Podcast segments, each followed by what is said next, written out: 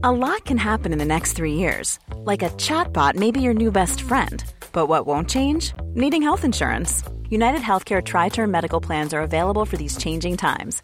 Underwritten by Golden Rule Insurance Company, they offer budget friendly, flexible coverage for people who are in between jobs or missed open enrollment. The plans last nearly three years in some states, with access to a nationwide network of doctors and hospitals. So, for whatever tomorrow brings, United Healthcare Tri Term Medical Plans may be for you. Learn more at uh1.com. Bonjour à tous, soyez les bienvenus. La belle équipe du vendredi va commencer d'une minute à l'autre, mais juste avant, évidemment, on va faire le point sur l'actualité. C'est le journal Clémence Barbier, il est 14h tout pile.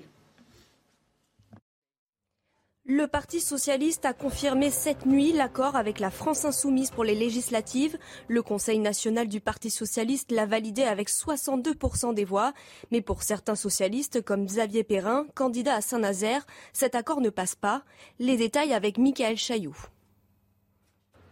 La permanence est ouverte depuis une semaine. Xavier Perrin, élu socialiste à la mairie de Saint-Nazaire, avait peut-être ressenti le vent tourner. Aucun logo PS ne figure sur son affiche de campagne.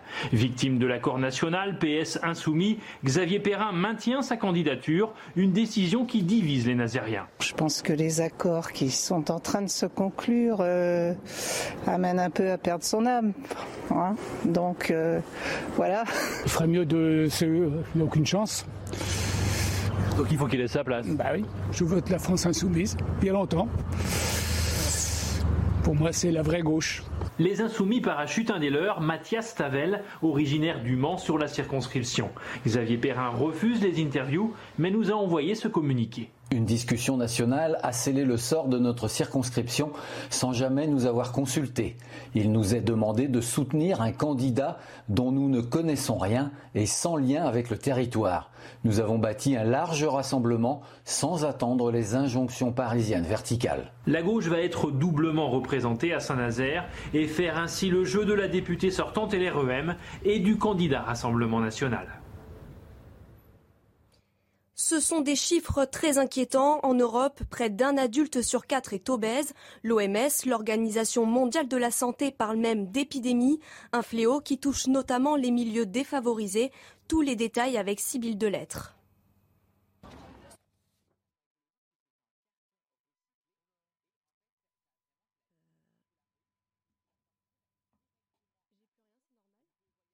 Petit problème technique, je tout, veuillez accepter toutes nos excuses. On va commencer le débat de la belle équipe un peu en avance, donc mais on se rattrapera sur les flash infos et le journal de 15h. La belle équipe aujourd'hui avec Patricia Lémonière, donc avec Philippe Bilger, soyez le bienvenu, Philippe Guibert, également. Et oui, à chaque fois le vendredi, oui. faut pas se tromper. Philippe Bilger et Philippe Guibert. De se distinguer. Heureusement qu'on n'a pas le même avis. voilà, ça. Et j'évite de vous mettre côte à côte. Voilà. Mais c'est un plaisir tout. Oh, oui, mais c'est un plaisir. Prochaine fois, je serai à côté de Philippe. D'accord. je ferai attention. Je ferai un Philippe général. Et Yvan Rioufol, qui est également présent aujourd'hui autour de la table. Bienvenue à vous au sommaire aujourd'hui. La guerre en Ukraine, évidemment, et puis avec euh, cet euh, embargo qui pourrait être euh, décidé de l'Union européenne sur l'Europe, mais qui ne fait pas l'unanimité, notamment de la part de la Hongrie. Vous entendrez Viktor Orban qui est très en colère contre cette décision. Nous parlerons de cette obésité, ce fléau qui touche également l'Europe. Vous venez de voir un début de sujet dans le journal de 14 heures. On en débattra. Nous reviendrons longuement sur la politique en vue des législatives. Les choses commencent à se mettre en place aussi bien à gauche, aussi bien du côté de Reconquête que du côté de la majorité présidentielle, avec ce nouveau nom d'ailleurs, Renaissance. On verra ce que vous en pensez. Avant cela, commençons par ce qui s'est passé à Nancy. Une jeune femme de 22 ans a été violée en pleine rue. C'était le mercredi 27 avril. Un suspect a été arrêté. Et il se trouve qu'il avait été condamné déjà en 2010 à 20 ans de réclusion criminelle pour le meurtre d'une vieille dame. Le récit de Valérie Labonne avant d'en parler ici en plateau. Le 27 avril dernier, à Nancy, vers 22h30, une jeune femme de 22 ans rentre chez elle après sa journée de travail quand un homme la menace d'un couteau et la viole. Les analyses génétiques effectuées dévoilent l'ADN d'un homme déjà enregistré sur le fichier national des empreintes génétiques. Le suspect interpellé avait été condamné en 2010 à 20 ans de réclusion criminelle par la cour d'assises de Douai pour le meurtre d'une vieille dame.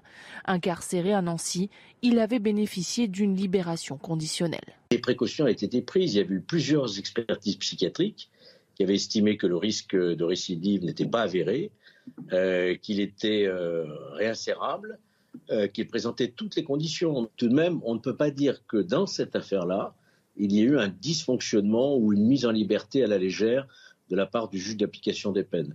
Comme le permet la loi, l'homme avait bénéficié de nombreuses remises de peine. À sa sortie de prison, il avait également respecté ses obligations de soins et exerçait le métier de jardinier auprès d'une association de réinsertion. Lors de son audition, il a nié les faits. Présenté à un juge d'instruction, il a été mis en examen pour viol sous la menace d'une arme et menace de mort, puis placé en détention. Non. Alors, c'est assez choquant, évidemment. Philippe Bilger, je sais que vous n'aimez pas cette expression, l'homme de loi du plateau, mais je vais l'utiliser. Dites par vous, je l'accepte. Merci. Vous avez une certaine connaissance quand même de, notre de, nos, de notre droit français. C'est choquant, mais peut-on dire qu'il y a eu défaillance de la justice dans ce cas-là? Mais je veux dire, il y a une défaillance, malheureusement, qui est inscrite structurellement dans notre exécution des peines défaillantes. Euh, ah oui, donc il est, moi, je, je, il y a deux conséquences que j'en tire. D'abord, la plaie fondamentale de la justice pénale est l'inexécution des peines, euh, en tout cas l'exécution qui n'est jamais totale des peines, même des peines criminelles, même lorsque quelqu'un a été condamné, comme vous l'avez très bien dit. Et le deuxième élément, et j'y tiens, c'est le fait, ça montre bien que même si on met en place un contrôle, euh, pour un certain nombre de transgressions, notamment criminelles, eh bien, on peut apparemment respecter les obligations qui vous sont imposées, mais dans les intervalles, les pulsions criminelles demeurent et on recommence, d'où le viol dont on parle. et ce que j'aimerais, mais ça n'arrivera pas, c'est de la même manière que pour une affaire chaïnaise, on avait ordonné une inspection qui, pour une fois, avait servi à quelque chose, on devrait le faire. Il y a un dysfonctionnement grave. Comment peut-on prendre une décision aussi aberrante avec un tel passé judiciaire? Patricia Lémonière ou Philippe Guibert, vous êtes tous les deux à vouloir prendre la parole. Dans cette, dans cette histoire, euh, bon, outre la peine qu'on peut avoir pour la personne qui a subi ce préjudice, c'est que cet individu-là avait fait un premier acte d'une extrême violence, puisqu'il avait lardé de couteau une vieille dame très, avec une très très forte violence. Et deuxièmement, ce que l'on peut remarquer, c'est que euh, il a eu, il a été suivi sur un plan psychiatrique. Il y a eu des avis qui ont été donnés, et ces avis ont dit que, ma foi, il y avait peu de chances euh, pour qu'il récidive et que donc euh, c'est sur avis psychiatrique. Alors, est-ce que euh, notre psychiatrie française est encore trop entachée, certains le disent, euh, de psychanalyse et peut-être pas assez de, médical hein, ou, de, science en quelque sorte? Je ne sais pas. Mais il y a eu des avis. Et en fonction de ces avis, la décision a été prise. Ils ont pratiquement, quand on les relit, donné pas un feu vert, mais enfin dit que l'individu avait peu de chance. Et quand on regarde les récidives et les taux de récidive sur un plan des crimes sexuels, on s'aperçoit qu'elles sont que le chiffre est peu élevé, trop élevé encore, parce que c'est aux alentours des derniers chiffres de 6%, hein, je n'ai pas le chiffre tout à fait exact, mais c'est dans, cette, dans cet ordre d'idée, c'est peu élevé, mais pour les victimes, c'est déjà trop. Mmh, bien sûr, Philippe Guibert. Je m'interroge sur la, en vous écoutant sur la, quelle est la bonne solution. Ah Notre ami euh, Philippe euh, Bilger dit que euh, l'inexécution des peines hein, est le, la malédiction ou le problème de, notre justice pénale. Est-ce qu'en matière de récidive, on aurait des résultats meilleurs si ce type d'individu qui vient de commettre un crime abominable euh, ce type d'individu était allé au bout de sa peine? Je, pose la question, je n'ai absolument, je n'ai pas la compétence pour, euh, pour répondre, donc je n'ai pas de, certitude. Simplement, au fil de, ces événements tragiques, on se pose la question est-ce qu'il y a, alors c'est abominable à entendre pour les victimes, est-ce qu'il y a un taux incompressible de, récidive chez les criminels euh, qu'est-ce qu'on doit faire? Est-ce qu'on doit enfermer les gens toute leur vie à partir du moment où euh, euh, ils ont commis des crimes, comme le disait Patricia, déjà d'une très grande violence? Je, m'interroge parce que il faudra avoir une vision d'ensemble. Est-ce qu'il est acceptable pour la société qu'il y ait qu'il y ait un taux incompressible de récidive? Ça peut se discuter parce que même si ce taux est minime pour les victimes, c'est inacceptable. Euh, donc j'avoue euh, ma perplexité et ma difficulté à avoir un avis sur le sujet. Je suis pas totalement convaincu, Philippe, que d'exécuter les peines jusqu'au bout ferait diminuer le taux de récidive, mais je, demande à ce qu'on à changer d'avis s'il le faut. J'ai pas de voilà. Et donc je trouve qu'on est face à un sujet alors Patricia, la psychanalyse n'a jamais... Euh, psychiatrie, c'était euh, Oui, la psychiatrie, parce qu'elle n'a jamais, elle n'a jamais la possibilité de soigner complètement quelqu'un. Ah, et même le médical n'est pas non plus toujours une solution. Euh. Donc là, on est face à peut-être une, une difficulté difficilement surmontable de toute vie en société et avec les conséquences terribles que ça peut avoir euh, notamment pour cette victime. Je sais, Philippe Bilger, que vous voulez répondre. Je vais juste laisser parler Yvan Rioufol. Bien sûr. Que dire de plus, sauf que c'est scandaleusement routinier. J'aimerais m'extraire évidemment du cliché qui voudrait dire que la justice est laxiste. Elle ne l'est pas toujours, en effet. Vous avez des juges qui appliquent les peines, vous avez des juges qui sont sévères. Mais là, d'apprendre que cet homme avait été condamné à 20 ans pour l'assassinat d'une vieille dame avec je ne sais combien de coups de couteau, déjà cela me paraît assez peu, 20 ans, cela me paraît peu. Et en plus, les, remises de peine faisant en sorte qu'il est ressorti sans suivi visiblement, ou en tout cas avec un suivi qui n'est pas inadéquat, euh, donc euh, adéquat. Donc cela me fait, cela me fait penser qu'en effet, les juges retombent toujours dans le travers qu'on leur prête de ne pas être suffisamment réaliste face aux dangers et qu'on avait la dernière fois on avait parlé de l'accusation portée par les policiers contre les juges eux-mêmes en disant que, les que le problème c'était la justice. Naturellement, c'est plus complexe que cela. Mais quand on voit euh, ces genres de situations-là, on se dit qu'en effet, la justice, tout de même, participe à l'insécurité dans la mesure où elle est très en deçà et que la main tremble, souvent pour de très bons sentiments, parce que, naturellement, euh, la justice a plus d'égard pour le faible que pour le fort, quoi qu'il arrive, que, que, le faible ait fait, fait des, délits ou pas. C'est la, la, fameuse harangue d'Oswald Baudot du syndicat de la magistrature de 1968. On dit la préférence doit aller au faible par rapport au fort, quoi qu'il ait fait. Et donc, on est tout de même toujours dans cette culture de la, de la victimisation de la part de la justice et cela devient révoltant quand il y a des situations successives. Parce que si c'était de temps en temps, effectivement, dans les statistiques, on pourrait penser bien sûr que euh, la justice n'est pas partout et pas parfaite et qu'il pourrait y avoir des récidives évités. Mais là, ce sont des récidives qui se multiplient, enfin des passages à l'acte de récidivistes alors, je ne sais pas si celui-ci était récidiviste ou pas. mais, en tout cas, les multirécidivistes, très régulièrement, passent également à l'acte. On voit ça tout le temps. Alors, du coup, c'est tout le temps. Et donc, euh, il y a un problème, non pas de juge, mais, un problème de réponse pénale, en tout cas, et donc un problème politique. Ils sont quand même plus nombreux, heureusement.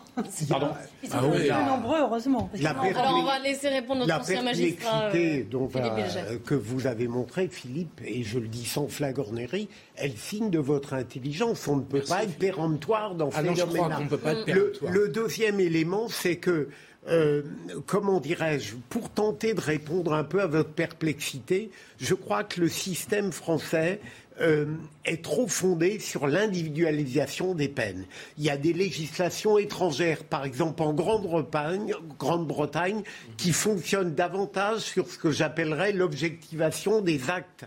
Un partage très clair entre les atteintes aux biens, même les plus graves, et les atteintes à l'intégrité corporelle. Et ça me paraîtrait une piste très intéressante à suivre.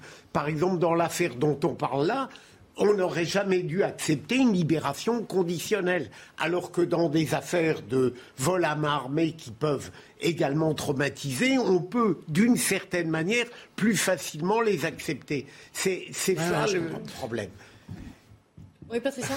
Oui, non, mais ce que je voulais dire, c'est qu'effectivement, on ne peut pas juger complètement de cette affaire. Moi, ce qui m'interpelle, c'est que dans cette affaire, le juge est quand même très seul euh, Philippe pourra peut-être. Parce que là, il a des avis qui poussent finalement à la libération. Il a la machine judiciaire qui pousse aussi à faire sortir des gens de prison, on le sait. Hein, euh, et ça, il ne faut pas l'oublier. Et donc, il est soumis à une pression, et je trouve que c'est quand même trop facile de faire porter toujours la charge sur les juges. Ils ont Là, derrière il y a une eux... commission, hein, Patricia. Oui, je sais, je sais. Ça sert à peu près Mais- à rien. Mais, enfin, Mais bon, c'est quand même l'intimité. Il y a un jugement qui est porté. Oui, mais c'est une commission euh, avec pluridisciplinaire. euh, Avec plusieurs et psychiatres d'ailleurs voilà, qui donnent leur avis, mais notamment, tous ont donné des avis en faveur quand même. Donc, je veux dire, la machine judiciaire, pour pas me faire tout porter sur un juge, la machine judiciaire est quand même très soumise à de fortes pressions, et ça, je crois que non plus, il faut le, faut le, faut pas le nier. Oui, je pense qu'il faut. Ah, pardon. Je ne pense qu'il ne faut pas non plus plus euh, par- tomber dans la facilité d'incriminer le juge en particulier. Moi, ce qui m'intéresse, et je n'ai pas du tout la réponse, c'est d'aller à la source de, de- de cette- de ce comportement de la machine judiciaire. Et il me semble qu'il faudrait aller au- à la source de son idéologie. Et encore une fois, je persiste à penser qu'il y a un parti pris. Et c'est ce parti pris qu'il faudrait maintenant euh, creuser, de parti pris, encore une fois, du, du faible sur le fort. Et donc, et le faible, à partir du moment où le, le- la- c'est le- le délinquant est une victime, alors soit, soit parce qu'il fait partie des minorités, soit etc. Enfin, vous voyez bien en général quel est le profil du délinquant que l'on veut protéger. Et en le protégeant ainsi. Ah ben, je, bien le je crois, mais c'est une évidence. Et on, en- on- on cache même les prénoms pour l'appeler Jacques et Paul, alors qu'il s'appelle autre- d'autres choses. Ah. Donc on voit bien qu'il y a immigrés dans la- Oui, mais bien sûr, mais bien sûr, mais bien sûr, évidemment. Il y a, mais c'est- vous avez des éléments la- qui la- permettent d'attester Oui, il y a plein d'éléments qui permettent de le dire. Et donc, il y a, Moi, je il y a- il y a un aveuglement, il y a un aveuglement, mais il y a un aveuglement sur la source d'une grande partie de, maintenant de la délinquance. Et, et- et encore une fois, par précaution, par excès d'humanisme même, on ne veut pas aller au, on ne veut pas aller au cœur du problème. Et moi, je pense que le cœur du problème, en effet, maintenant, pour la justice, en tout cas, c'est de cesser ce parti pris-là. Alors, en quelques Moi, je sais pas, je, je vous, vous remettez tout à de l'idéologie. Je ne suis pas du tout Non, je convaincu remets pas par votre. Non, je- Attendez, je termine juste. c'est une clé- Je de juste. compréhension. je. C'est une clé de. Moi, j'aimerais avoir des chiffres et, euh, et qu'on objective un peu la situation. Quel est le taux de récidive 5 à 6 en fonction de la gravité des crimes Crimes sexuels. Parce qu'il est bien évident, comme le disait Philippe, qu'une- qu'un risque de récidive sur du vol est- a beaucoup moins de conséquences que, du- que- que des actes criminels comme celui-ci. Et j'aimerais donc y voir clair et connaître bien le processus avant d'idéologiser. En tout cas, ça soulève beaucoup, beaucoup de questions. On l'a vu. On va euh, s'interrompre quelques, quelques instants, le temps de faire un point sur l'actu, puisqu'il est 14h15. Clémence Barbier.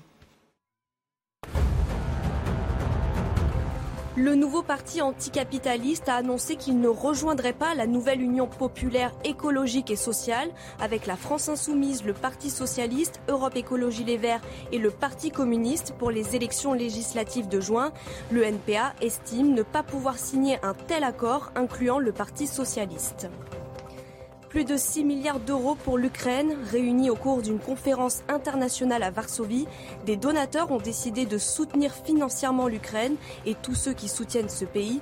La Commission européenne a annoncé, elle, un don de 200 millions d'euros pour les déplacer à l'intérieur de l'Ukraine. Les États-Unis auraient aidé l'Ukraine à couler le Moksva, selon la chaîne américaine NBC News. Des informations auraient été communiquées pour couler ce vaisseau amiral, comme sa localisation notamment. Une information démentie par le Patagone qui assure Nous ne participons pas aux décisions de ciblage prises par les militaires ukrainiens. 2, 1. On reprend le débat de la belle équipe. Autre sujet d'actualité. On en a déjà parlé cette semaine, mais, euh, mais c'est un problème croissant. Après l'alimentaire, le carburant, le petit outillage aussi subit l'inflation, la hausse des prix qui est due, vous le savez, à de multiples causes, notamment la guerre en Ukraine. Plusieurs enseignes de bricolage ont déjà répercuté les hausses des prix sur le prix des matériaux et donc à la caisse. On fait le point. Thibault Marcheteau. Un canon comme ça, à la base, il coûte bah, 17 euros, hors taxe, d'accord? Au jour euh, d'aujourd'hui, euh, il est presque à 35 euros. L'augmentation des fournitures de bricolage impacte énormément l'activité de cet artisan. C'est tout ce qui est matière première, tout ce qui est aluminium, tout ce qui est ferraille et tout ce qui est bois. Tout a augmenté bah, plus de 20%. Si cette hausse atteint les professionnels, elle se fait aussi ressentir dans les magasins de bricolage, là où les particuliers s'approvisionnent. À chaque livraison, on reçoit de, de bois nouveau, donc on est obligé de refaire les prix, puisqu'en 48 heures, les, les, prix ont changé. En 10 mois seulement, la hausse des prix est flagrante. En mai 2021, 49,01 euros et en mars 2022, 60,04 euros. Pour les particuliers qui choisissent de se fournir eux-mêmes en matériaux, il faut parfois être réactif au risque de reporter ces travaux à plus tard. J'ai pu constater que les prix avaient largement augmenté. Et tant et si bien qu'il y a eu un moment une augmentation de 10%, ce qui m'a obligé quasiment à signer très très rapidement le devis qui m'était proposé malgré l'augmentation, euh, tout simplement pour éviter que cette augmentation euh, ne soit amplifiée. Malgré la hausse des prix, le secteur affirme maintenir de très bons chiffres, et ce, depuis les derniers confinements. On l'a déjà vu sur de nombreux produits, hein, cette, hausse des prix qui ne cesse, euh, qui ne cesse d'ailleurs, on ne sait pas jusqu'à quand. Vous avez vu peut-être la une du Parisien aujourd'hui en France hier, et cette hausse pourrait continuer jusqu'à, au moins jusqu'en septembre. Et elle atteint sur certains produits de, de première nécessité des hausses qui vont jusqu'à 10%, 15% parfois.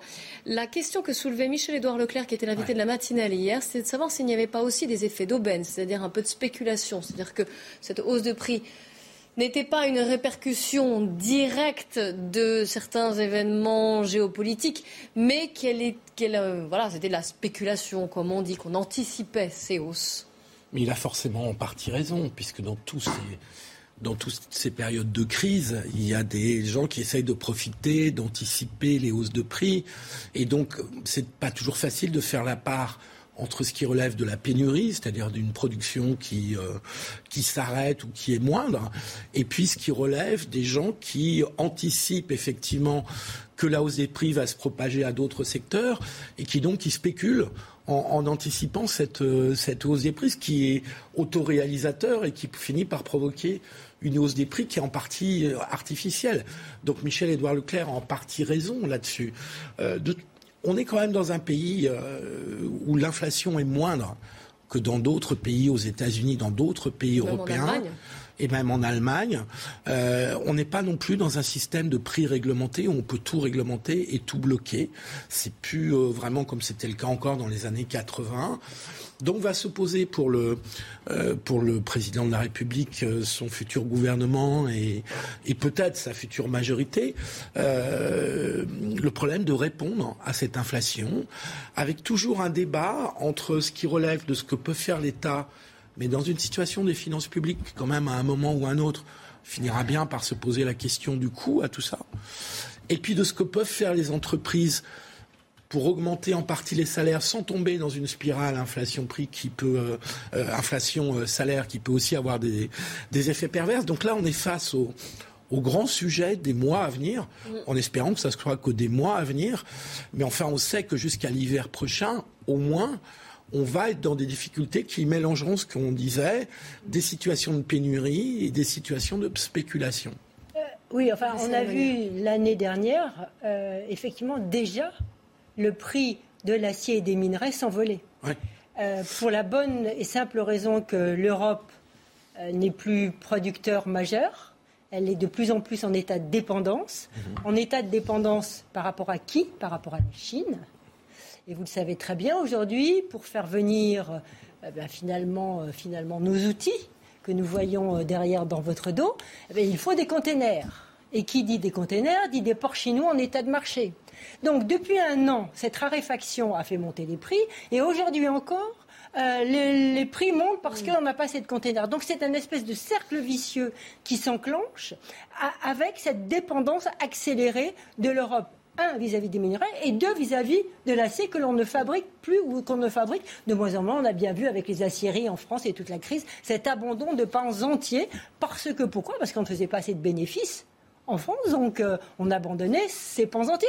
Et aujourd'hui, si un jour on se retrouve, j'en finirai là, si un jour la Chine nous fait le coup euh, euh, de Taïwan d'envahir et que nous voulons prendre des mesures de rétorsion vis-à-vis de la Chine, notre dépendance est totale vis-à-vis de la Chine. C'est pas vis-à-vis la Russie, c'est presque une plaisanterie. Qu'est-ce que l'on va faire? Qu'est-ce que l'on va faire?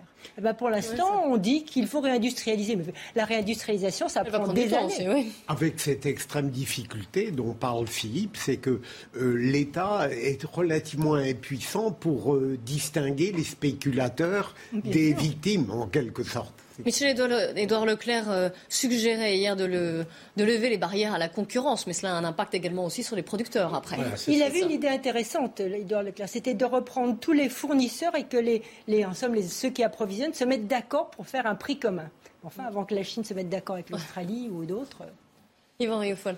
Faut bien reconnaître qu'il y a une perversion dans le régime libéral que je défends, dans cette loi de l'offre et de la demande, qui fait qu'effectivement, quand la, quand la demande est, est trop forte, euh, l'offre se restreint et il peut y avoir des spéculations. Mais là, je n'ai pas les chiffres, je ne sais pas quelle est la démonstration qu'a apporté Michel-Édouard Leclerc, mais effectivement, ça fait partie, malgré tout, du, du jeu capitaliste, que, du coup, que l'on peut contester, hein, quand, euh, ça sans aucun doute. Mais simplement, je ne vois pas pour l'instant que le gouvernement puisse revenir à des, à des prix bloqués, et je ne vois pas non plus qu'il puisse revenir à son à sa politique du quoi qu'il en coûte qui a tâché de jusqu'alors pendant deux ans de calmer les incendies. Mais l'incendie est là, il est là depuis longtemps. Je vous rappelle, juste simplement pour mémoire, que le pouvoir d'achat, on ne le découvre pas aujourd'hui. Il a été au centre, il a été posé au centre par les Français eux-mêmes, qui voient bien que même si ce pouvoir d'achat est, crescendo, et d'ailleurs ne va pas cesser, euh, cette hausse du pouvoir d'achat, il n'a pas obtenu de réponse. Et moi, ce que je crains, c'est que nous nous acheminions vers une économie de guerre, et qui va faire, euh, de guerre avec euh, l'Ukraine, et avec ces embargos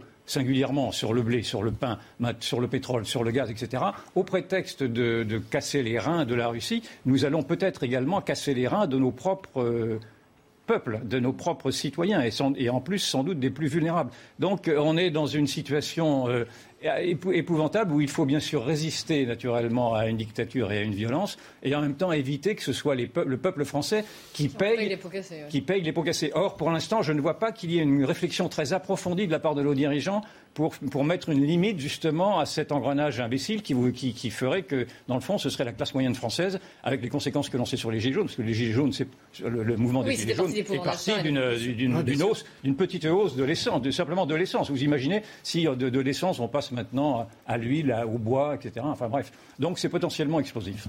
Oui, c'est là où on attend un peu le, nouveau pouvoir, enfin, même si Emmanuel Macron a été réélu. C'est-à-dire qu'à un moment donné dans ce pays, on est capable de se mettre autour d'une table entre entreprises, syndicats, les différents, euh, les différents secteurs les plus touchés, pour essayer de trouver des mesures qui permettent de passer euh, cette période en limitant, si j'ose dire, la casse et en limitant les effets pour les plus fragiles, qui, pour les plus petits revenus, qui sont toujours les plus grandes victimes de ce genre de période. Et puis, ça, c'est le niveau national. Et là-dessus, on, on, est en attente de. de euh, je crois que c'est Bruno Le Maire qui disait qu'on était face à une situation économique euh, qui était de plus en plus grave, à la fois parce qu'il y a une baisse de la croissance et qu'il y a une hausse de l'inflation. Pas besoin d'être le Bruno Le Maire pour le savoir. Oui, mais il l'avait dit dans des termes dont je me souviens pas, qui était où il voulait marquer quand même son son inquiétude particulière. Oui, je suis d'accord que François Fillon avait dit également qu'il était d'accord avec un, État, un État en faillite. Il faudrait non, mais c'était pas l'État en faillite, c'était la croissance basse liée non, non, mais à une plaisante, mais qui, euh, je pense que tout le monde voit autour de la table ce qu'il disait. Il faudrait que nos dirigeants politiques, nos dirigeants syndicaux arrêtent de vouloir faire du populisme de bas étage et vendre des idées et des, et des mirages aux gens quand on ne peut pas tenir. Oui, il n'y aura pas de mirage ça, là. Ça tombe bien, Patricia, on va parler politique. Juste au retour de la pub. Alors restez avec nous. À tout de suite, on parlera de ces alliances en vue des législatives. Ça y est, les camps commencent à être bien définis. Avant de reprendre la belle équipe sur CNews, on fait un point sur la faux puisqu'il est 14h30 avec vous, Clémence Barbier. Le Premier ministre hongrois Viktor Orban freine le projet européen d'un embargo sur le pétrole russe. La Hongrie estime que ces interdictions faites à la Russie porteraient atteinte à l'unité de l'Union européenne. La Commission européenne espère de son côté trouver un accord pendant le week-end. L'armée de terre s'équipe d'un nouveau véhicule blindé. L'annonce a été faite hier sur Twitter par Florence Parly. Le Serval, c'est son nom, vient remplacer le VAB en service depuis plus de 40 ans. Une manière de moderniser les équipements alors que la guerre a fait son retour en Europe, a écrit la ministre des Armées. En Chine, le bilan de l'effondrement d'un immeuble la semaine dernière a été porté à 53 morts après la découverte de nouveaux corps. Le bâtiment de 8 étages qui abritait un hôtel, des appartements et un cinéma s'était écroulé le 29 avril dans la ville de Changsha, dans le sud, dans le centre du pays, pour une raison encore indéterminée. Ce fut long, 4 heures de bureau national et des échanges houleux, mais au final, 62% le bureau Conseil national du PS qui a adopté l'accord avec LFI, donc en vue des, des, élections législatives du mois de juin à 62%. Je vous ai dit que c'était houleux. Écoutez Olivier Faure qui a été largement interrompu quand il a annoncé les résultats. La phrase complète, je vais la répéter pour que tout le monde l'entende. J'ai dit si vous pensez que vous n'appartenez plus à l'espace commun de la gauche. Si vous pensez que votre avenir est plutôt avec Emmanuel Macron. Mais très bien, si tu veux clarifier tes positions. Mais je vais aller jusqu'au bout.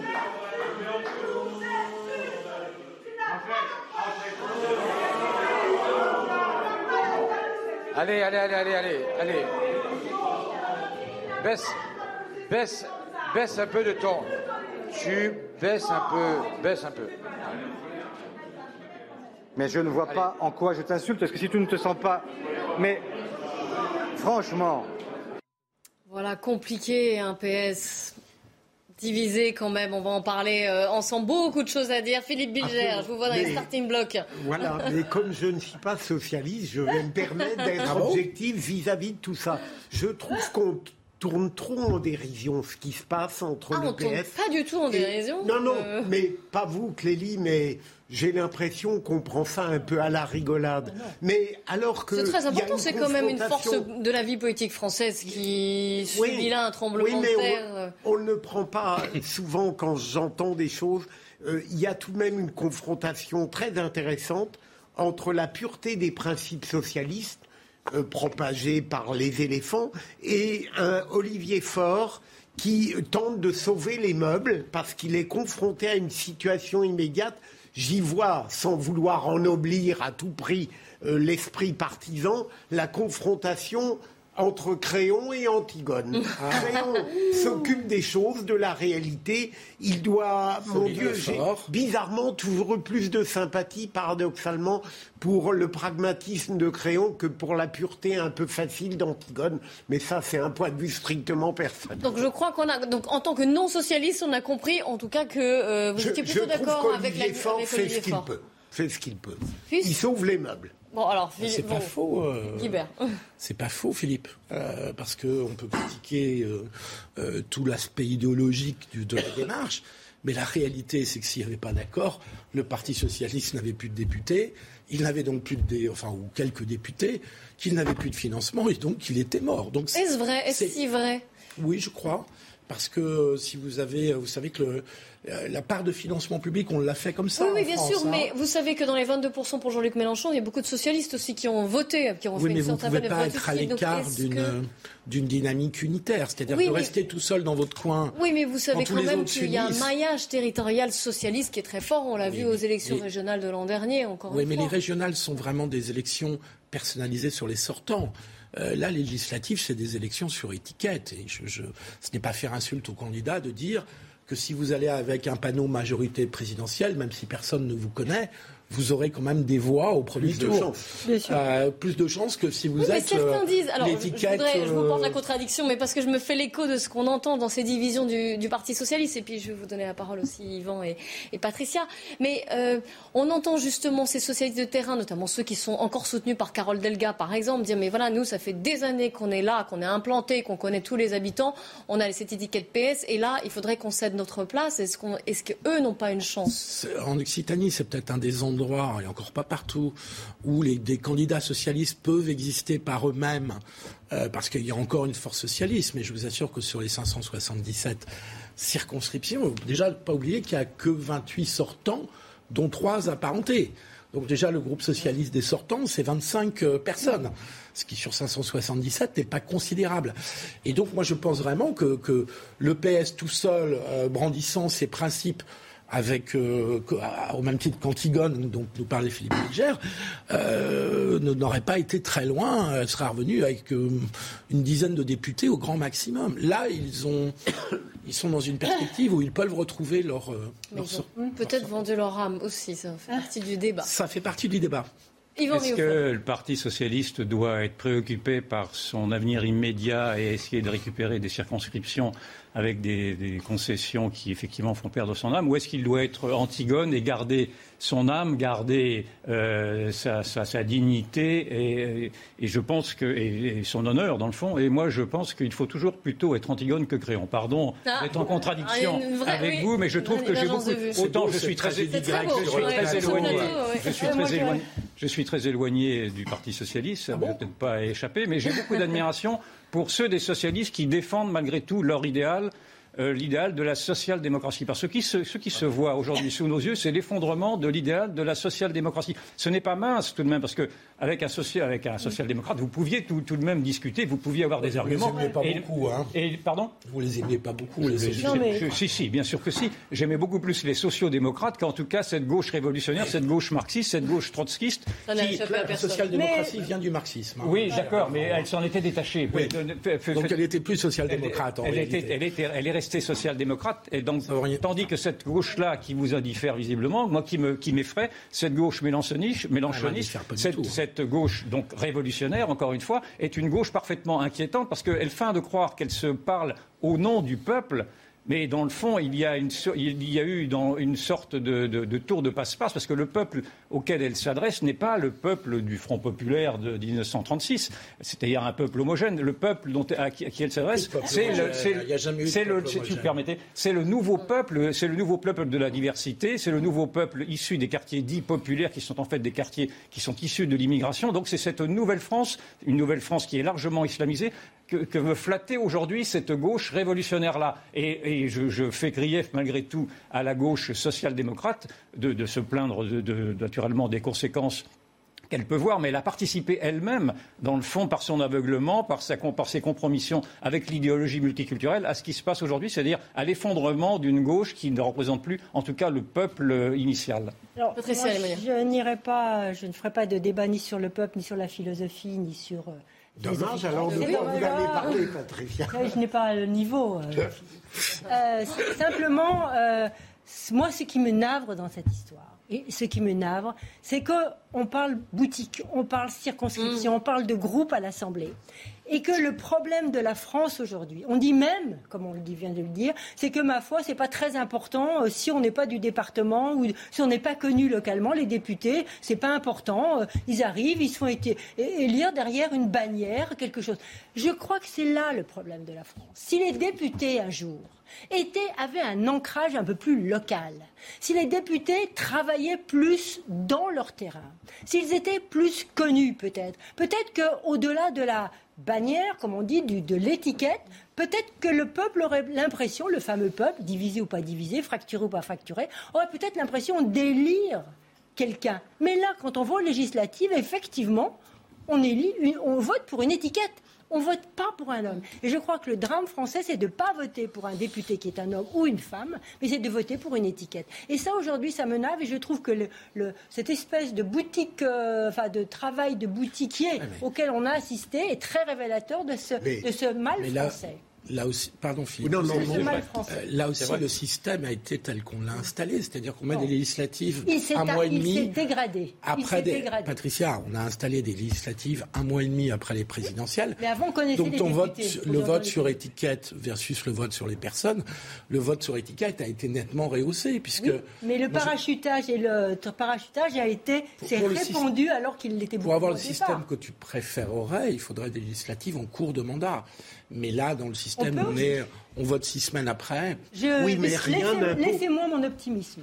N'imposerait, rien n'imposerait, Philippe, que même maintenant, les jeux partisans ne l'em- ne l'emportent pas sur les ancrages de terrain. Bien sûr. Je crois qu'on va parler Alors, de il faut renaissance. rétablir les- le- Oui, oui, on va Ils ont les mêmes problèmes. hein. Ah. Alors il faut rétablir Mais- le cumul des mandats. Parce que Moi, je suis d'accord avec Patricia pour dire que ce spectacle de boutiquier est affligeant, mais il faut aller peut-être encore un peu plus loin et se demander maintenant ce que, ce que, rep- ce que représente le Parlement et ses députés. Parce que, dans le fond, on, a, on, a, on va élire des députés système. qui ne représentent plus grand-chose dans, dans leur territoire, mais on va élire également des représentants du peuple qui ne représentent plus non plus le peuple. C'est-à-dire qu'aujourd'hui, l'Assemblée nationale ne fonctionne plus. Euh, D'abord, elle fonctionne majoritairement par décret et non plus par délibération nationale. Et quand il y a des grands débats, ce sont des grands débats extérieurs comme euh, le grand débat sur le réchauffement climatique ou le grand débat sur la justice qui sont faits en dehors de- du Parlement pour y, a- y associer d'autres membres de la société Il y a certaines lois quand même qui sont votées. euh, Oui, vous avez naturellement quelques lois qui sont votées, mais Quand même, on vous va voyez bien, vous voyez que non, mais vous voyez bien que si on doit parler de, de- du- de la crise de la représentativité, elle démarre elle au cœur de l'Assemblée nationale pour quelques-unes de raisons que vous pas Et donc il faut aller. Moi, j'ai toujours, j'ai toujours besoin d'aller à la source des choses. Et il me semble que la source des choses n'est pas J'en reviens, excusez-moi, je vous- j'en reviens un petit peu au Parti socialiste et, sur, euh, et à nos discussions peut-être philosophiques, ou historiques.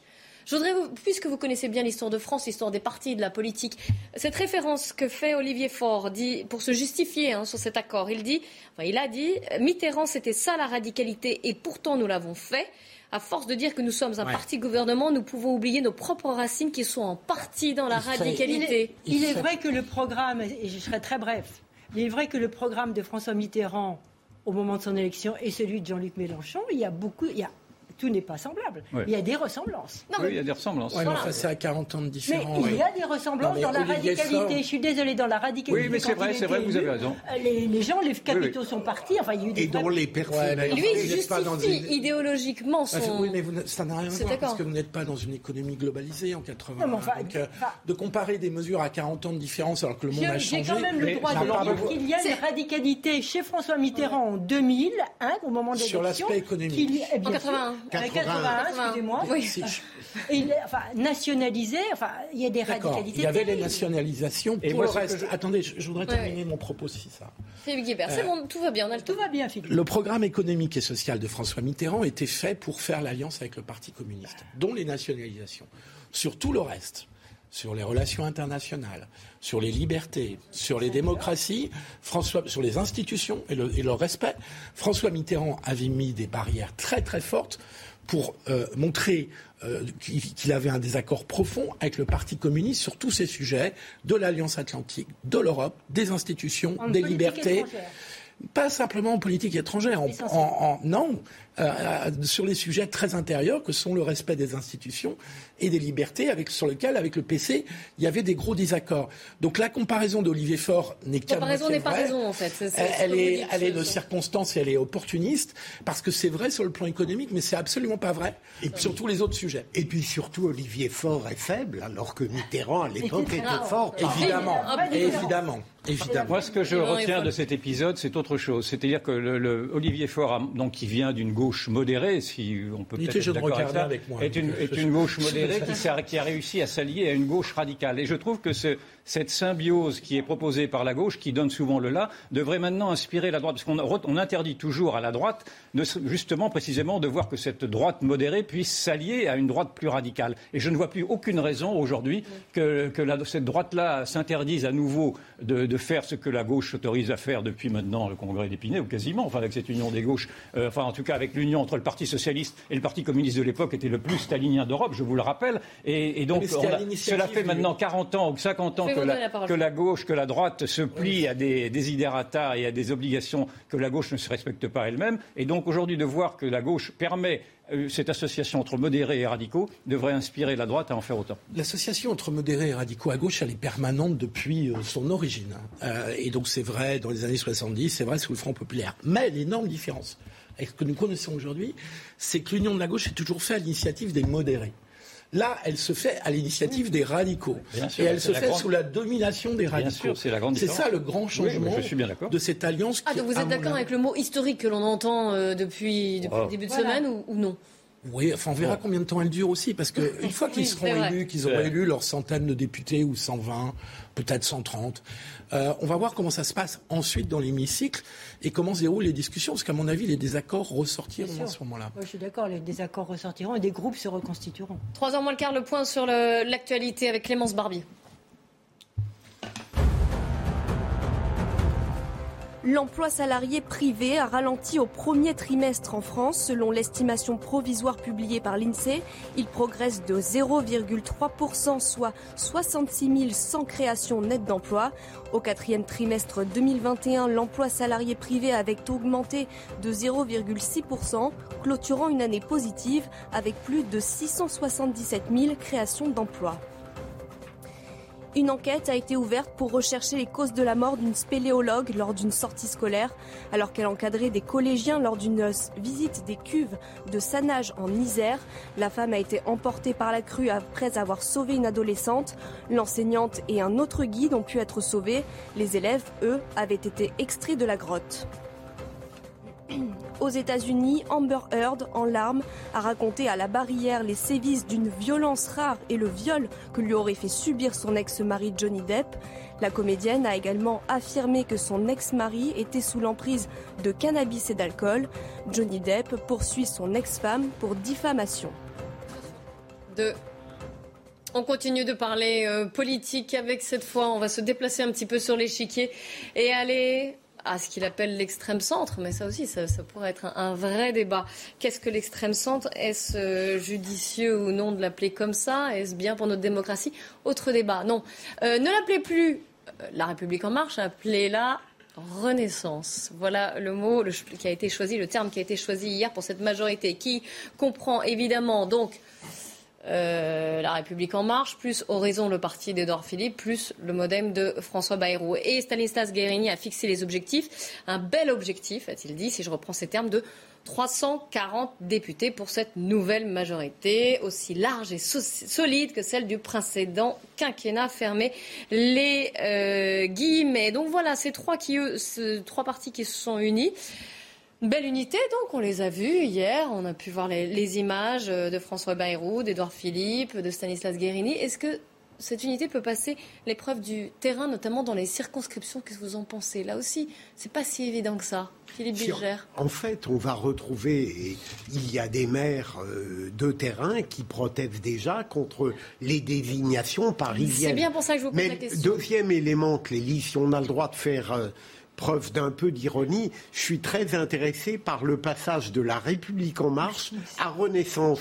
Est-ce qu'il ne faut pas y voir une sorte de lucidité implicite sur l'échec de ce qui se dé... Euh, séparait les deux?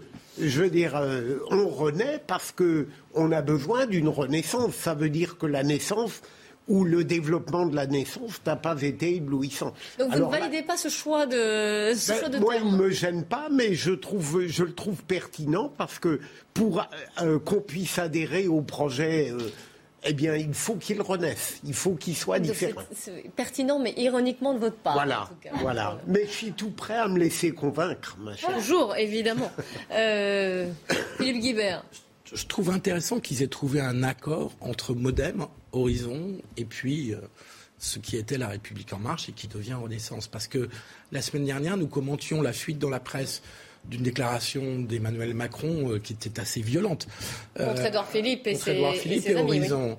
Et visiblement, tout le monde est revenu à la raison et ils arrivent à trouver une alliance à trois qui, quand même, devrait leur permettre peut-être de n'avoir qu'une majorité relative ou une majorité absolue, on verra, mais qui en tout cas devrait leur permettre tout de même d'avoir une majorité. C'est le premier acte du nouveau quinquennat d'Emmanuel Macron, qui pour le reste est un grand silence et d'une grande sobriété depuis sa, depuis sa réélection, avec toutes les hésitations sur le Premier ministre.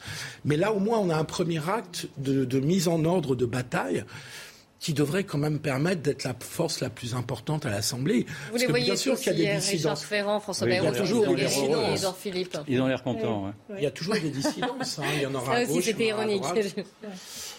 Mais euh, dans, ce, dans ce mot Renaissance, que je ne commenterai pas parce qu'il était très bien commenté par Philippe d'ailleurs, euh, moi ce que je vois, c'est surtout éviter euh, quand l'on reparle de cette hégémonie de la République en marche, parti unique, voulant rassembler tout le monde sous un seul homme. Et justement, comme c'était des critiques qui commençaient à apparaître, cette idée que Emmanuel Macron finalement voulait tout gouverner avec tout le monde droit dans ses bottes euh, comme un seul homme derrière lui. Donc l'idée du parti unique, là, ben non, on n'est plus un parti unique, regardez, on est composé de trois jolies tendances, on s'aime tous et on va renaître tous ensemble. Alors ça, c'est pour l'habillage. À matin, il va falloir voir dans les faits. oui, je suis plutôt d'accord avec vous. Moi, je me méfie toujours de l'enflure des mots. Euh, la Renaissance, euh, la Renaissance, c'est François Ier. Hein, la Renaissance, c'est pas, c'est pas Macron. Donc déjà, il essaye de dissimuler par un mot une insuffisance. Et son insuffisance, on la voit bien, c'est ce centrisme, euh, je ne sais pas comment ça s'appelle, ce centrisme euh, extrême. Extrême centre, c'est lui-même qui le disait avant la. Cet extrême centre qui ne veut absolument rien dire, donc c'est à, nouveau des mots creux. Euh, Nietzsche disait que dans 100 ans, on, on, emploierait des mots qui puent, parlant des journalistes, on emploie des mots qui puent, c'est-à-dire on emploie des mots qui ne veulent plus rien dire pour exprimer, en fait, ce que vous avez décrit là, c'est un retour au, passé, au, parti unique, à la pensée unique, à la pensée. Hein oui, je suis dur parce que c'est ce qui va se passer. On nous, on nous dit qu'il y a trois tendances, mais c'est trois tendances qui sont tout à fait compatibles parce qu'elles pensaient exactement la même chose. Et donc cet extrême centre. Avec quelques nuances quand même. Non, avec des petites nuances, excusez-moi, mais enfin, elles sont à la marge. Dites-moi les nuances. Une méthode différente aussi, Une méthode, si vous voulez. Enfin, il n'y a, pas, a pas de grande différence. Et donc, on va se retrouver dans cette crise de la démocratie, qui est une crise de la représentativité, on va se retrouver à nouveau avec un grand parti unique, un grand parti présidentiel qui va écraser, qui va tenter d'écraser, en tout cas, ce qui va, leur, ce qui va être les, les, oppositions. Et en plus, dans l'opposition, ce sera celle de, de l'extrême gauche qui sera la, la plus, la, la, plus efficace, parce que c'est la seule qui aura réussi à s'unir, tandis qu'on aura interdit à l'extrême droite d'en de, de, faire autant. Et donc, moi, je, je, trouve qu'on qu s'achemine vers une crise toujours plus grave de la démocratie. Je trouve quand même une, niveau, une nouveauté, euh, Yvan, parce que euh, on avait quelque chose de très monolithique pendant le premier quinquennat. Alors on verra l'ampleur ou pas de la majorité obtenue ou pas par euh, Emmanuel Macron. Mais là, je pense qu'on va être dans un deuxième quinquennat où Édouard Philippe, François Bayrou vont penser à préparer la suite. Parce que n'oubliez ouais. pas qu'Emmanuel oui. Macron, euh, dans quatre ans, euh, on sera dans l'après-macronisme, on sera dans la préparation de l'après-macronisme. Et donc je pense que cette majorité sera moins monolithique qu'elle ne l'a été au premier quinquennat. Et donc ça va donner du jeu dans la discussion politique et que l'exécutif sera peut-être moins libre de toutes ces décisions et mouvements.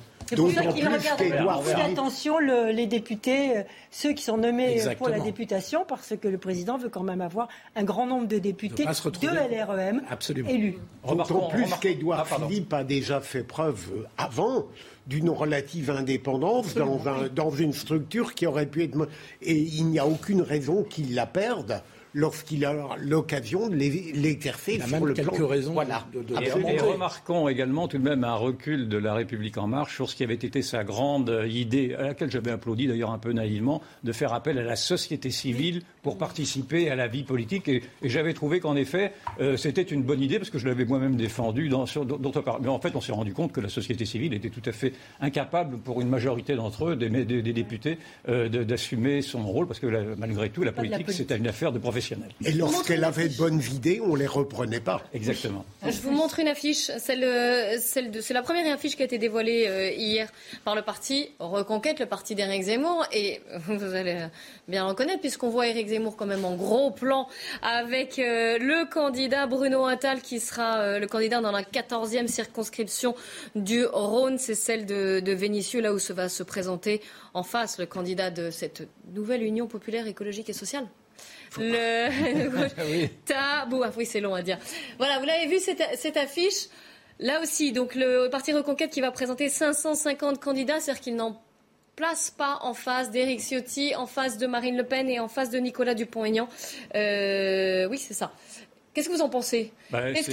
Oui, allez-y. C'est l'échec de l'Union des droites. De l'Union des droites. Mais... Il s'était battu pour l'Union des droites et il se retrouve oui. tout seul. Donc, il, malgré tout, malgré les efforts qu'il a fait pour effectivement appeler Marine Le Pen et les Républicains à le rejoindre, il paye quand même sur ces, ces énormes maladresses Après, pendant, ça, pendant toute la campagne vis-à-vis -vis de Marine Le Pen, qui l'a traité avec un mépris que j'ai toujours trouvé excessif. Et donc, euh, c'est une occasion Jusqu'au soir du... Et Encore plus après sa défaite, d'ailleurs. Oui, Jusqu'au soir du 24 avril. Oui, oui, on, est bien d'accord, je, je, dis la même chose. Euh... Mais donc, euh, c'est un échec pour lui, bien entendu. D'abord, c'est l'échec, naturellement, de sa candidature, 7%, 7,01%. Et puis, c'est l'échec de ce, ce grand dessin qui était celui de pouvoir essayer d'unir les droites, ce qui était également pour moi, ce qui est toujours pour moi d'ailleurs, un objectif qui, que la droite doit, doit atteindre. Mais on est mal parti. Mais on pas de nouvelles ce que de... vous avez dit tout à pardon Philippe, ce que vous avez dit Yvan tout à l'heure sur le fait que l'exemple de du lien entre l'extrême gauche et la gauche modérée peut changer la donne de l'autre côté, c'est très vrai. J'ai lu un excellent article, vous l'avez peut-être tiré de là, de Dominique Régnier, Absolument. qui dit que c'est quelque Absolument. chose de fondamental Absolument. qui peut se produire. On n'a pas de nouvelles d'eux? De, des républicains. Ah, des républicains. Ah oui, dans l'Union des droites, il me semble qu'il y a le RN, il y a Éric Zemmour, et puis il me semble qu'il y a les républicains. Donc, qui, qui, sont toujours confrontés à ce choix. Euh, Est-ce qu'on rejoint la majorité de Macron? Est-ce qu'on rejoint une union qui n'existe pas par Ça ailleurs? commence à être plus clair, Philippe. Ça commence me semble-t-il. Me semble-t-il. Euh... À partir de l'émergence de personnalités ou de leur confirmation qui montrent que les républicains, à mon sens, ne sont pas complètement orphelins de personnalités fortes qui croient dans as... l'autonomie des républicains. Tu pensais à qui? Ben, Je pense par exemple à David Lisnard qui ouais, dit qu'il commence bien. à y penser. Bellamy et bien sûr Bruno Retailleau, qui n'est pas d'aujourd'hui. Hein, les, ré bien. les, républicains sont dans une toute autre logique que le Parti socialiste, là pour le coup.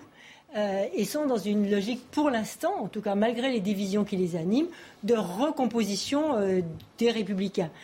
En ce qui concerne, pour revenir à Éric Zemmour, pour moi, euh, ça sonne un risque pour le parti de Marine Le Pen de se retrouver, même s'il est arrivé dans bon, nombre de communes en tête, de se retrouver avec beaucoup moins de députés qu'elle pourrait l'avoir. Bien sûr. Ah ben oui.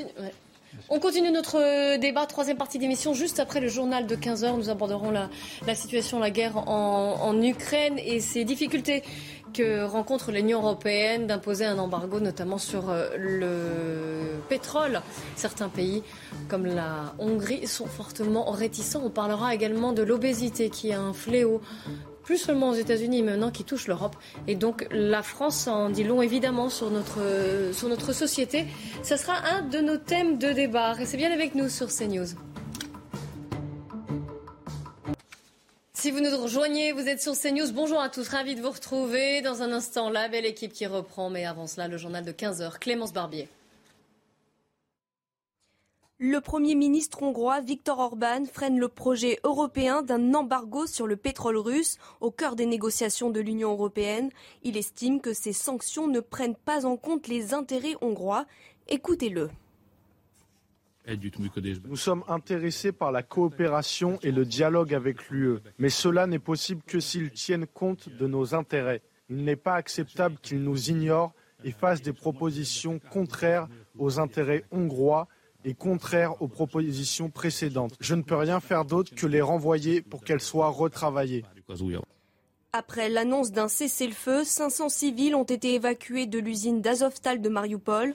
Sans assurance d'une trêve des combats, un convoi de l'ONU était attendu ce vendredi. Les explications avec Adrien Spiteri.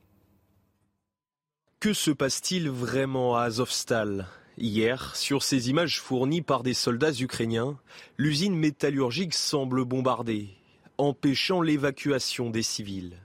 À l'intérieur, les survivants sont à bout de force. Les gens meurent, certains de blessures, d'autres de faim. Ils meurent à l'agonie à cause du manque de médicaments, à cause des conditions horribles. Nous n'avons pas le temps. 200 civils seraient toujours retranchés dans la Syrie. D'autres ont profité des faibles accalmies pour fuir, pris en charge par des bénévoles de la Croix-Rouge et des Nations Unies. Nous espérons que cette opération se poursuivra et que nous serons en mesure d'évacuer d'autres civils qui souhaitent quitter les zones de combat vers des lieux sûrs à Zaporizhia et au-delà. Une fois arrivés à Zaporizhia, ces civils retrouvent enfin la paix après l'enfer de Mariupol. Je veux qu'ils arrêtent la guerre. Combien de temps cela va-t-il durer? Il y avait une famine dans mon enfance et il y avait une guerre. Et maintenant, il y en a une de plus. Selon l'ONU, près de 500 civils ont pu être évacués ces derniers jours. Un nouveau convoi est attendu aujourd'hui à Mariupol, sans assurance d'une trêve des combats. L'accord conclu cette nuit entre le Parti socialiste et la France insoumise ne fait pas l'unanimité. Philippe Poutou, le visage du nouveau parti anticapitaliste, a pour sa part refusé cette alliance. Face à ces divergences, Stanislas Guérini, secrétaire général de la République en marche, a invité les réfractaires à joindre son parti. Écoutez. J'appelle les sociaux-démocrates euh, qui était sincèrement convaincu de ce qu'a porté pendant des années le Parti mmh. socialiste. Moi aussi, j'ai été membre du Parti socialiste. Quand je vois que le Parti socialiste a abandonné tout simplement l'ambition d'être un parti de gouvernement, a renié ses convictions pour quelques circonscriptions, alors je dis oui, rejoignez-nous aux sociodémocrates. À Paris, la boutique Chanel située près de la place Vendôme a été braquée hier après-midi. Sur une vidéo diffusée sur les réseaux sociaux, on y voit quatre individus vêtus de noir. L'un des malfaiteurs portait une Kalachnikov. Les explications avec Solène Boulan, Fabrice Elsner et Sybille Delettre. Ils ont agi avec sang-froid, sans ouvrir le feu. Hier après-midi, en plein Paris, quatre individus ont braqué la boutique de luxe Chanel, située non loin de la très chic place Vendôme. Lourdement armés, ils ont ensuite pris la fuite à bord d'un scooter et d'une moto, comme l'explique ce témoin qui a filmé la scène. L'homme armé en face, en scooter et en voyant euh, ben, tout ce qui se passait à l'intérieur, et il me semble une femme aussi un peu accroupie, euh, j'ai compris que c'était pas des blagues. J'ai perçu seulement euh, ben, à la fin de ce qui se passait, ou en tout cas plus ou moins ce qui avait l'air de durer quelques minutes, mais je pense que ça devait être quand même un enfer pour les gens qui ont subi ça. Selon les forces de l'ordre, le braquage n'a duré que quelques minutes. Les personnes étaient armées et ont pénétré à l'intérieur du magasin Chanel, ont menacé les vendeurs, les agents de sécurité et ont fait ouvrir euh, les vitrines afin de voler les bijoux qui se trouvent à l'intérieur. Aucun blessé physique n'a été recensé selon les forces de l'ordre, mais le préjudice est conséquent. Le butin, il sera estimé à un peu plus de 2 millions d'euros. Donc là, on a vraiment affaire à du grand banditisme. Là, ce n'est pas euh, la petite délinquance euh, de quartier. Là, c'est vraiment le grand banditisme. Euh, voilà, on voit la sérénité, la sérénité des individus, hein, le calme. Clairement, on a affaire effectivement à un, groupe professionnel. L'enquête a été confiée à la brigade de répression du banditisme. Voilà pour le rappel de l'actualité. Merci à Clémence Barbier.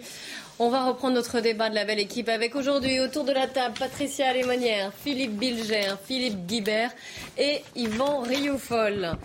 Pour parler de l'obésité déjà, c'est une épidémie. Le terme a été utilisé par l'OMS, l'Organisation mondiale de la santé.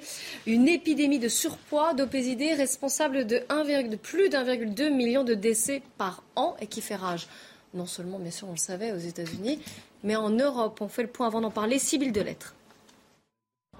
Selon les mots de l'Organisation mondiale de la santé, c'est une épidémie responsable d'1,2 million de décès en Europe chaque année. Ce fléau, c'est l'obésité. Elle concerne un adulte sur quatre, plus particulièrement dans les milieux défavorisés. Et dans les milieux sociaux favorisés, c'est exceptionnel qu'on trouve un individu quelle que soit sa corpulence, qui ne fasse pas attention en mangeant. Alors que dans les milieux défavorisés, cette situation est beaucoup moins fréquente. Le surpoids engendre des risques accrus de maladies cardiovasculaires. Il serait aussi responsable directement de 200 000 nouveaux cas de cancer chaque année. Une pathologie qui touche les adultes mais aussi les enfants. Un sur trois serait concerné sur le vieux continent. Des bonnes habitudes, ça se prend tôt, ça c'est sûr. Quand un enfant euh, a tendance à vouloir un petit peu réclamer, euh, qu'on est un peu en retard pour le dîner ou des choses comme ça, prendre des habitudes de sortir un paquet de gâteaux ou des fruits et légumes, c'est tout petit que ça se joue. Les cas d'obésité ont augmenté pendant la pandémie de Covid selon l'OMS. Les restrictions ont multiplié les facteurs de risque en augmentant la sédentarité et les mauvaises habitudes alimentaires. Philippe Guibert, alors au-delà évidemment de l'aspect médical euh, des choses qui est évidemment important, mais je m'adresse à vous plus en termes de société. Qu'est-ce que ça dit de l'évolution de notre société, cette, obésité, cette sédentarité? Alors évidemment le confinement et la, pandémie euh, y est pour quelque chose, mais quand même la tendance était à la hausse depuis quelques années, hein, au-delà même de l'épidémie. Hein. Ce n'est qu'une accélération, hélas, mais d'une tendance qui préexistait, qui dénote de plusieurs... Euh, fait notable. Euh, un changement de nos habitudes alimentaires, j'allais dire une américanisation en étant un peu caricatural de nos habitudes et même de nos contenus alimentaires. C'est pour ça que l'Europe suit euh, euh, les États-Unis. Un problème de pouvoir d'achat, on est obligé d'en reparler puisque la qualité de l'alimentation. Et il s'est dit dans le sujet, ce sont les plus, les plus pauvres, les, les plus étroitement corrélés. Ce sont eux qui, ce sont eux qui sont les plus défavorisés, pardon, cherchez mon, le mot, qui sont touchés. Exactement, puisque la qualité de l'alimentation est en rapport avec son prix, et donc euh, tout ça est lié au problème de pouvoir d'achat aussi. Et donc on est sur une tendance qui est qu'on observe effectivement, comme vous le disiez, depuis bien avant la pandémie. La pandémie l'a quand même souligné puisque la, l'obésité était un facteur de comorbidité hein, euh, qui, a été, qui a été souligné à de nombreuses reprises. Et donc on, on voit dans votre sujet que c'est euh, aussi un facteur d'accentuation des cancers. Donc là, on est face à un problème social et sociétal en même temps qu'à un problème euh, médical. les habitudes alimentaires, ça touche au plus profond de la civilisation finalement. C'est même un des fondements de la civilisation on est là dans une évolution consumériste liée à des problèmes de pouvoir d'achat, mais qu'on déréglé des habitudes alimentaires qui étaient peut-être plus saines. Et ça va être difficile de faire euh, machine arrière.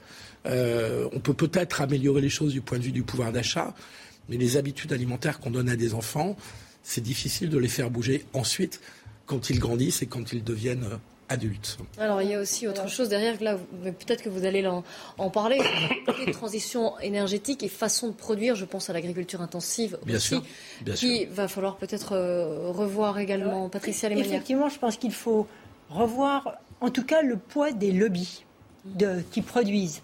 Parce que euh, on le sait, la force, par exemple, du lobby du sucre. Et de- le sucre, il est dans tous les aliments préfa- enfin, fabriqués, industriels. Il est dans tous les petits gâteaux, dans, tout- dans- dans toute cette, euh, cette débauche euh, de nourriture à bas prix, euh, souvent, qui est proposée dans les grandes surfaces, dans les supermarchés, etc. Et donc, euh, euh, ces lobbies ne veulent pas lâcher. Ils ne veulent pas lâcher. C'est un, c'est un gain extraordinaire. Ils ont, il y a des lobbies à Bruxelles, il y a des lobbies auprès des, des gouvernements. Ils peuvent même être dangereux dès qu'il y a des journalistes ou qui font des vraies enquêtes ou des ONG. Ils peuvent mettre des moyens très importants pour réduire les gens au silence. Le lobby du sucre, c'est une machine de guerre pour nous faire consommer. Et elle nous fait consommer sur quoi cette machine de guerre? Sur le plaisir qu'on a quand il y a du sucré, parce qu'on sait très bien que le sucre, ça euh, met en action ou en- ça vitalise euh, nos glandes du plaisir. Enfin, tout ce qui nous. Donc c'est, il joue sur ce besoin de plaisir que nous avons pour euh, effectivement gagner une somme, euh, leur- leur- empocher leurs bénéfices. Et on le voit leur force. Regardez les betteraviers en France ils ont réinstauré le- la possibilité de que les, pour le glyphosate. C'est des lobbies très puissants. Et donc là, je parle du sucre, mais il y en a d'autres dans d'autres, dans d'autres domaines. Et je crois que derrière ces, ces, ces- ces problèmes alimentaires qui se posent et qui sont très graves pour notre société, parce que comme vous l'avez dit, Philippe, c'est des morts, eh bien, se pose aussi le problème des gros lobbies industriels. derrière aussi, et là, euh, il faudrait que les gouvernements non seulement euh, prennent des mesures pour nous apprendre à bien manger, mais prennent des mesures en amont pour un peu diminuer le poids de ces lobbies. Yvan. Pas grand-chose à rajouter, oui. La, la malnutrition aujourd'hui est une question sociale. C'est une banalité que de le dire. C'est-à-dire que ce sont les plus pauvres aujourd'hui qui, par malnutrition, alors avec, avec ce paradoxe que la malnutrition, jusqu'à présent, logiquement, faisait euh, vous, vous rendez cadavérique, mais là, au contraire, elle vous rend obèse. C'est-à-dire que les, les producteurs participent d'une manière éhontée avec le sucre qu'ils rajoutent, avec les, toutes les, les- les saloperies qu'ils donnent pour faire diminuer le coût, de, le coût de revient des produits qui sont vendus. Ils rajoutent tout ce qu'il faut pour effectivement faire en sorte que les, les plus pauvres, en tout cas, avalent par euh, degré ou de force ce qui les fait, ce qui les fait s'affaiblir. Rappelez-vous, les, les morts du Covid ont été principalement ceux qui avaient des comorbidités parce qu'ils étaient obèses. Et donc, naturellement, il faut mettre, euh, encore une fois, si on doit aller à la source, c'est d'abord la source des fabricants. Ce sont les, les- les produits que l'on vend, euh, les produits les, plus, les moins chers que l'on vend à ceux qui sont les plus pauvres, qui sont à remettre en question. Ce ne sont pas les plus pauvres eux-mêmes qui, naturellement, se précipitent pour grossir. Mais en même temps, il y a un autre effet pervers que j'aperçois, euh, c'est qu'il y a un code esthétique qui a changé également. C'est-à-dire que vous apercevez dans les publicités ou dans les promotions que la promotion des personnes grosses, on, on est sommé aujourd'hui de, de réprimer la grossophobie, par exemple. Donc il y a aussi une sorte d'avalisation de ce que représente aujourd'hui la femme ou l'homme gros, alors qu'auparavant, ce n'était pas du tout dans les critères esthétiques, en tout cas de français, ni même occidentaux. C'était plutôt des critères qui venaient du, du nord, de, de l'Amérique du Nord, voire de l'Amérique du Sud. Et donc il y a là aussi quelque chose, une, une sorte de loi du marché qui, qui laisse entendre que même si vous êtes gros, dans le fond, euh, c'est, ça vous embellit. En soi, euh, je ne suis pas fanatique d'une d'une dérive qui dure depuis longtemps, qui voit l'État s'occuper de ce qui, dans un monde idéal, devrait regarder les individus et les familles. Euh, à la limite, que l'État nous prévienne sur les risques de l'obésité, ça montre que nous ne sommes pas capables de les voir tout seuls. Mais en même temps que je dis ça, je comprends bien tout ce que mes amis ont dit, c'est-à-dire l'inégalité euh, des structures familiales et sociales où, des, où certains attirent l'attention sur les risques de l'obésité et d'autres non seulement ne peuvent pas le faire, mais pâtissent de cette mauvaise nutrition. Ça va au-delà, hein, parce qu'il est question parfois de, de, de- de mort. Et donc, Oui, de maladies, de a oui. euh, mortelles, des cancers, euh, etc. Euh, alors, avec le Covid, des comorbidités très fortes. Donc, je crois que quand il est question de mort de ses citoyens, peut-être que l'État peut être un peu plus interventionniste. Mais Oui. tout Non, en je- regardant, je ne suis pas pour l'intervention de l'État. Mais On lui reproche en même temps de euh, l'être oui, trop mais et il y a, de rentrer là, dans notre il est question, il est question euh, quand même euh, de vie Oui, et de vie de nos enfants. Donc, euh, oui, parce qu'on n'a pas insisté euh, sur ce chiffre, mais de plus en plus d'enfants sont touchés également par cette obésité. Il faut peut-être hein. faire de l'information. Je ne sais pas ce qu'il faut faire. Moi, je pense qu'il faut un peu travailler sur les lobbies en amont. Et travailler peut-être, ce qui n'est pas du tout contradictoire, sur la formation des parents aussi, par rapport à... Parce que beaucoup de choses se passent sur les enfants, avec les enfants, pardon. Alors, on va poursuivre notre discussion, mais sur un tout autre sujet, à savoir sur euh, l'Ukraine. Mais avant cela, puisqu'il est 15h15 bientôt, un point sur l'actualité avec Clémence Barbier. Deux hommes ont été tués par balle tôt ce vendredi matin à Valence dans un quartier classé en zone de sécurité prioritaire selon un communiqué du parquet. À leur arrivée, la police et le SAMU découvrent deux hommes de 38 ans victimes de plusieurs tirs par arme à feu. Les deux victimes étaient connues de la justice, notamment pour des faits liés aux stupéfiants et pour violence.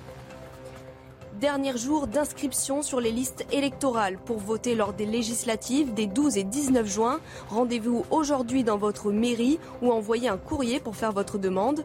Si vous étiez inscrit pour la présidentielle, pas de panique, vous l'êtes d'office pour les législatives. Les États-Unis auraient aidé l'Ukraine à couler le Moksva. Selon la chaîne américaine NBC News, des informations auraient été communiquées pour couler ce vaisseau amiral russe, comme sa localisation notamment. Une information démentie par le Pentagone qui assure Nous ne participons pas aux décisions de ciblage prises par les militaires ukrainiens. La guerre en Ukraine, donc, avec cette question qui se pose pour les, les pays européens, faut-il imposer un embargo sur le pétrole Et la réponse de Viktor Orban, puisque évidemment il y a des discussions sur le sujet, le Premier ministre hongrois a été clair, il a durci le ton et il a estimé que depuis le début nous avons clairement signifié, je cite, qu'il y avait une ligne rouge, à savoir l'embargo sur l'énergie. Ils ont franchi cette ligne, a-t-il dit, vis-à-vis des négociateurs européens qui euh, essayent de formuler, de, débaucher une mouture pour un projet d'embargo sur le, pétrole russe. Évidemment, on a déjà parlé de ces ressources énergétiques, que ce soit le, gaz ou le pétrole, qui sont la clé aussi, une des clés en tout cas dans ce, conflit, parce que l'Europe et certains pays comme la Hongrie sont très dépendants de ce pétrole russe. Évidemment, c'est une manne financière pour la Russie. Oui, je me tourne vers vous euh, logiquement, en fait. Euh, encore une fois, parce que vous connaissez bien la situation et le pays. Victor Orban, on connaît ses relations privilégiées avec Vladimir Poutine. Donc jusqu'à présent, il avait accepté effectivement de marcher avec l'Europe, tout en disant quand même que lui payerait en rouble le pétrole. Déjà, il avait fait une entorse. Là, c'est pour élaborer un autre train de sanctions. Vous savez que quand on élabore un train de sanctions, il faut l'unanimité en Europe. Et donc, lui, il dit bah non, moi je ne suis pas d'accord, renvoyez votre copie, alors que l'Europe vient de dire trois pays seront exemptés de, cet embargo. Donc, Parmi lesquels la Hongrie. Vous n'êtes pas, vous, pas soumis, donc votez. Acceptez puisque vous n'êtes pas soumis. Donc dans cette décision, on voit bien que là, Victor Orban a parfaitement compris que son allié, un peu euh, malgré tout, qui reste quand même son allié de cœur en tout cas, eh bien, euh, va être touché par cette mesure et donc, bah, il a il suit sa logique. Euh, il aide Vladimir Poutine en disant l'Europe, bah, revoyez votre copie, je ne suis pas d'accord. Et ça casse l'unité Ce qui est très intéressant, c'est qu'au même moment à Strasbourg, il y avait le, président du Conseil italien qui disait il faut qu'on en finisse avec la règle de l'unanimité, ça ne fait pas avancer l'Europe. Donc il y a un vrai débat en Europe sur cette fameuse règle de l'unanimité qui bloque beaucoup de décisions.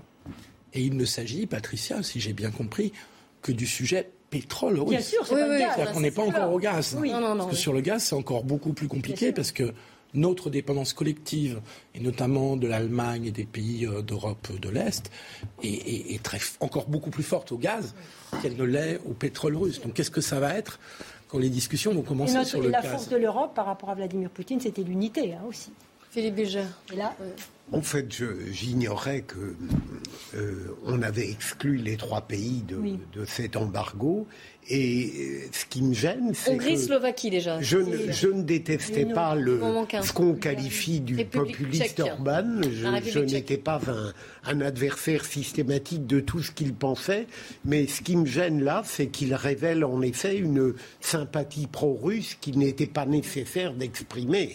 Là, là, ça dépasse un petit peu euh, les intérêts de son propre pays. Absolument. Moi, je suis très ébranlé par notre euh, légèreté générale. On nous apprend que, enfin, lundi prochain, le 9 mai, sera la, la victoire russe de, de la libération du nazisme. On prête à Poutine de faire, d'en faire une démonstration de force, voire de prendre prétexte de cette date pour faire une déclaration de guerre mondiale. Et, et, et je m'aperçois que ce, ces, ces menaces qui sont réitérées de la part d'un homme qui est acculé aujourd'hui, qui commence à perdre du terrain et qui voit qu'il perd la face et qui est prêt à tout, potentiellement prêt à tout, on, on s'en indiffère et on dit qu'on va effectivement briser les reins de la Russie parce qu'il faut qu'on mime une sorte de résistance que nous n'avions pas eue jusqu'alors et qu'il faut que l'on prouve que l'Europe n'est pas euh, cette, cette, faiblesse que l'on a connue.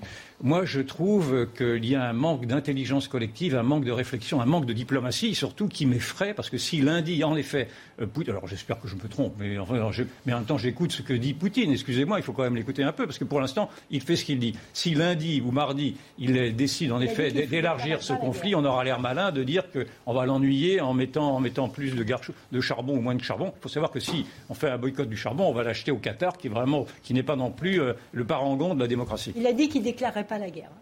Il l'a dit. Mais comme il dit beaucoup de oui, choses, mais, enfin, moi je trouve qu'il y a beaucoup de sources d'inquiétude et pour l'instant on baliverne sur, l'union des gauches, sur, euh, sur notre, nombril, notre, notre, nombrilisme et on ne voit pas vraiment les, ce qui se passe à nos portes. Peut-être qu'il faut distinguer entre la question des armements, où là je partage votre inquiétude, parce que je trouve que sous l'impulsion des Américains, nous allons très loin dans l'aide militaire à, à l'Ukraine. Et la question quand même des sanctions, parce qu'on ne peut pas continuer à financer quand même le régime de Vladimir Poutine à travers le pétrole, le gaz, le charbon. Merci beaucoup d'avoir participé à ce débat de la belle équipe et de ce vendredi. Merci évidemment aux équipes techniques et éditoriales, tout particulièrement Myriam Essama, Jacques Sanchez et Camille Joly. On se retrouve dans quelques instants pour 90 minutes info. Restez bien avec nous sur CNews. On va poursuivre notre débat sur les sujets d'actualité et on reviendra euh, notamment sur ce qui s'est passé à Nancy, c'est-à-dire cette, femme qui a été violée par un, un, homme qui avait été déjà condamné pour meurtre à 20 ans de prison. C'était en 2010. Je vous laisse faire rapidement le calcul. Il était sorti avant. Choquant. Pourquoi y a-t-il défaillance de notre justice? On en parle dans un instant. Planning for your next trip? Elevate your travel style with Quince. Quince has all the jet-setting essentials you'll want for your next getaway, like European linen, premium luggage options, buttery soft Italian leather bags, and so much more. And it's all priced at 50 to 80% less than similar brands. Plus, Quince only works with factories that use safe and ethical manufacturing practices. Pack your bags with high-quality essentials you'll be wearing for vacations to come with Quince. Go to quince.com slash trip for free shipping and 365-day returns.